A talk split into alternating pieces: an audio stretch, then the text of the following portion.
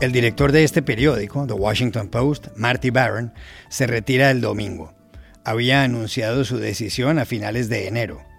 Mucho antes había informado que dejaría el cargo una vez pasaran las elecciones presidenciales de 2020 en Estados Unidos.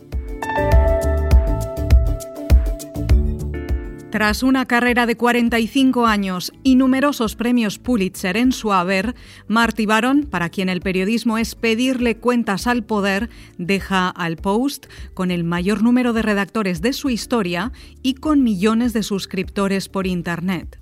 Sus logros son legendarios. Uno de ellos fue haber destapado los abusos sexuales a menores de edad por parte de miembros de la diócesis de Boston, lo que dio pie a la película Spotlight. De todo esto y demás cosas hablamos con Marty Baron en este episodio especial. Hola, bienvenidos a El Washington Post. Soy Juan Carlos Iragorri desde Madrid.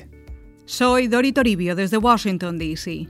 Soy Jorge Espinosa desde Bogotá. Es viernes 26 de febrero y esto es todo lo que usted debería saber hoy.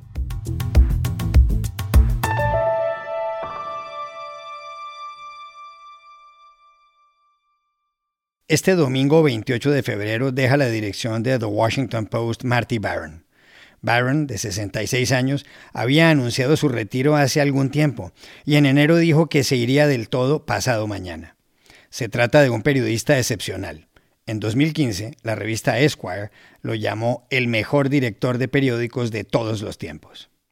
Nacido en Tampa, en Florida, hijo de padres judíos, Barón estudió periodismo en Lehigh University, en Pensilvania.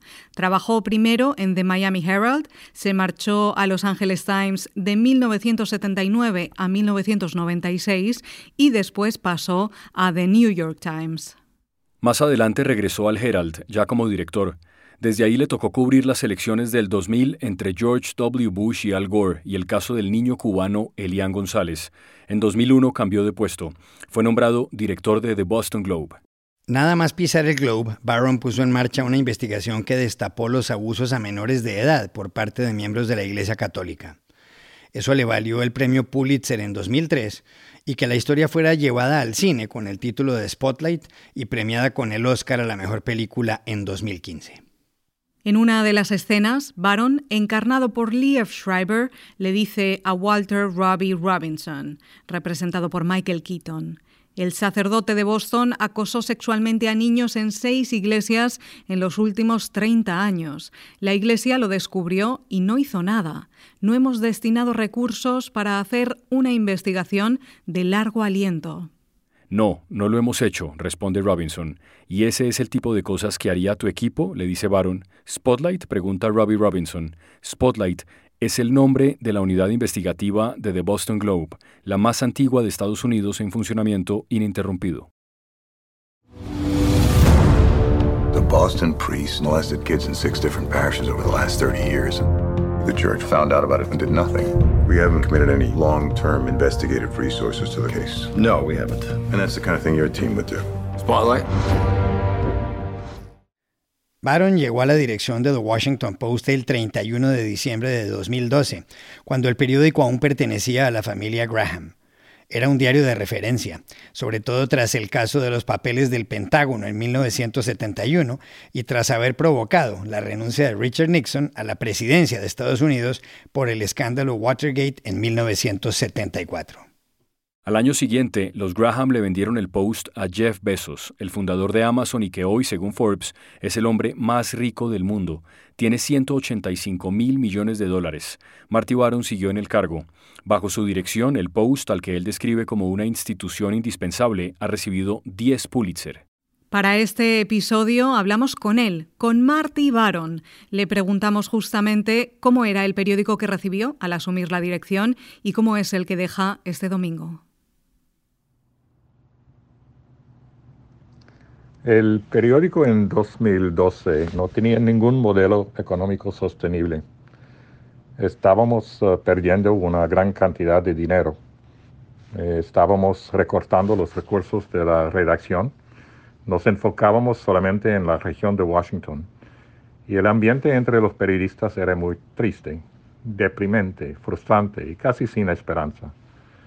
Muchos de ellos estaban pensando en irse del post o en abandonar la profesión de periodismo. Ahora tenemos un modelo sostenible, enfocándonos en el mercado nacional e internacional. Hemos adaptado al mundo digital y de hecho lo abrazamos. Hemos aumentado el número de periodistas en la redacción. Cuando llegué hace ocho años tuvimos 580 periodistas y ahora tenemos más de un mil, periodistas. Ah, tenemos más periodistas investigativos que nunca, más corresponsales al extranjero que nunca, más periodistas políticos que nunca. Y hay un gran equipo de ingenieros que nos ayuda con tecnología de la vanguardia. Ahora tenemos 3 millones de suscriptores digitales. Más de 100 millones de personas en los Estados Unidos nos leen cada mes y otra 20% nos leen fuera de este país. También le preguntamos a Marty Baron si se siente satisfecho por la forma como el Post cubrió la presidencia de Donald Trump, que desde la Casa Blanca criticó duramente a la prensa y le dijimos si se arrepiente de algo de esa cobertura. Tengo mucho orgullo en nuestra cobertura del expresidente Trump. No me arrepiento de nada. En la prensa hay una obligación sobre todo. Es eh, desenterrar los hechos, ponerlos en contexto y difundir la información al público. Los ciudadanos merecen recibir los hechos y la verdad. Y nosotros que trabajan como periodistas deben cumplir con nuestra misión en una democracia. No importan los ataques contra nosotros, no importa la presión, no importan las amenazas. La primera prioridad de una prensa en una sociedad libre es hacer rendir cuentas al poder, en particular a las personas encargadas de gobernar nuestros países.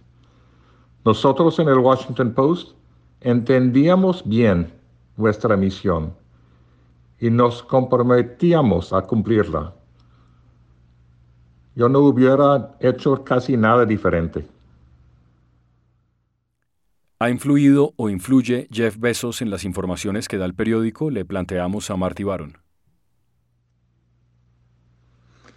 Jeff Bezos nunca se mete en el periodismo del Post.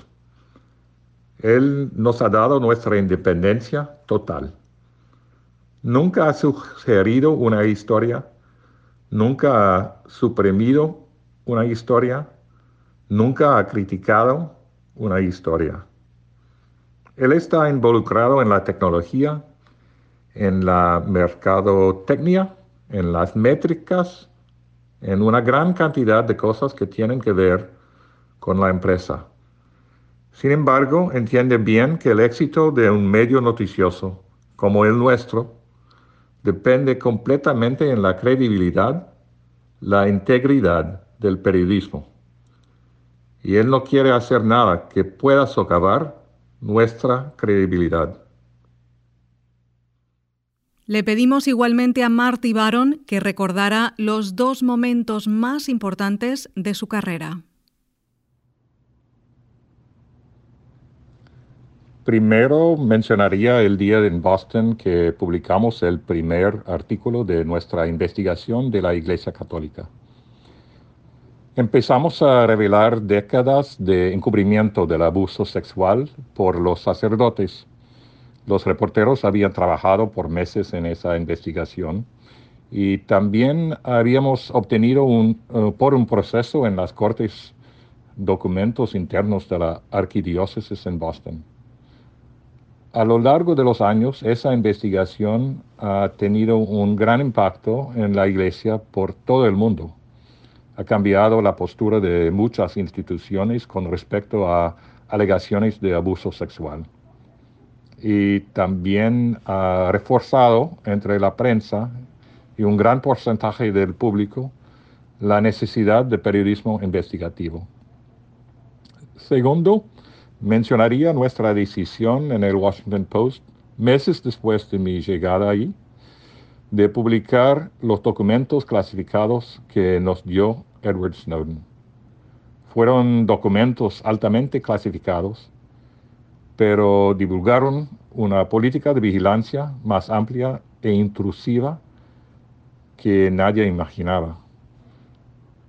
Corrimos grandes riesgos en publicar documentos como esos, pero tomamos la decisión porque el gobierno, sin ningún debate, estaba vigilando al público en un grado impactante.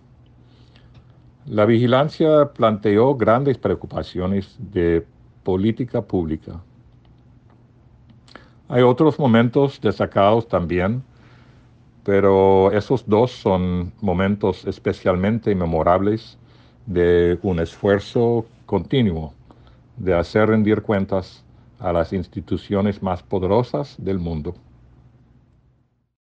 The Washington Post ha puesto en marcha dos proyectos en español la sección de columnas llamada Post Opinión y este podcast, el Washington Post, o el Guapo, como le dicen algunos. ¿Piensa el periódico ampliar su oferta al mundo hispanohablante? Le preguntamos a Marty Baron. Estamos entusiasmados por el progreso y el éxito que hemos visto en nuestras iniciativas en español.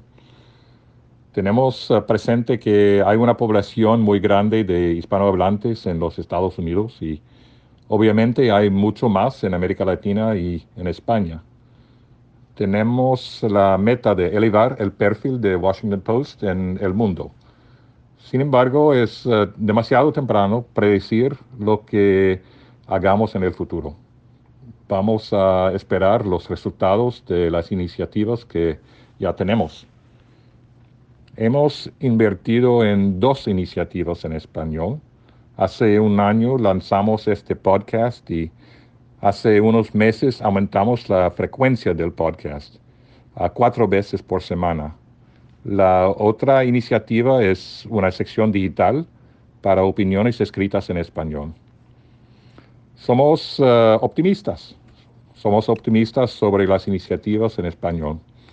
Ya tenemos cientos de miles de oyentes para este podcast. Finalmente, le preguntamos a Marty Baron si no le parece descorazonador, si no lo desanima que tanta gente crea las informaciones falsas que publican ciertos medios de comunicación y si ve para eso algún remedio. La desinformación, las falsedades y las descabelladas teorías de conspiración son un gran desafío, no solamente para la prensa, sino también para toda la sociedad. Sí, me desanimo que un gran porcentaje del público cree en cosas que son totalmente falsas y no pueden distinguir entre medios noticiosos que verifican su información y los medios que existen con el único motivo de reforzar los preexistentes puntos de vista de sus lectores sus oyentes o sus televidentes. ¿Cómo puede funcionar la prensa cuando resulta difícil que nos pongamos de acuerdo en cómo son los hechos? Aún más importante, ¿cómo puede funcionar una democracia en condiciones como esas? La prensa no lleva la única responsabilidad, la única responsabilidad de afrontar ese desafío y no hay una solución fácil, porque debido al Internet, muchas personas buscan medios que refuerzan sus propias percepciones de la realidad, aunque sus percepciones sean completamente desconectadas de la verdad. ¿Cómo puede hacer la, la prensa? tenemos que explicar mejor nuestros métodos de hacer nuestro reportaje. Tenemos que publicar los documentos y los videos que forman la base de nuestro periodismo. Y las escuelas tienen una responsabilidad también. Deben tener clases en la alfabetización mediática para que los estudiantes entiendan cómo evaluar la calidad de la información que ven en el Internet.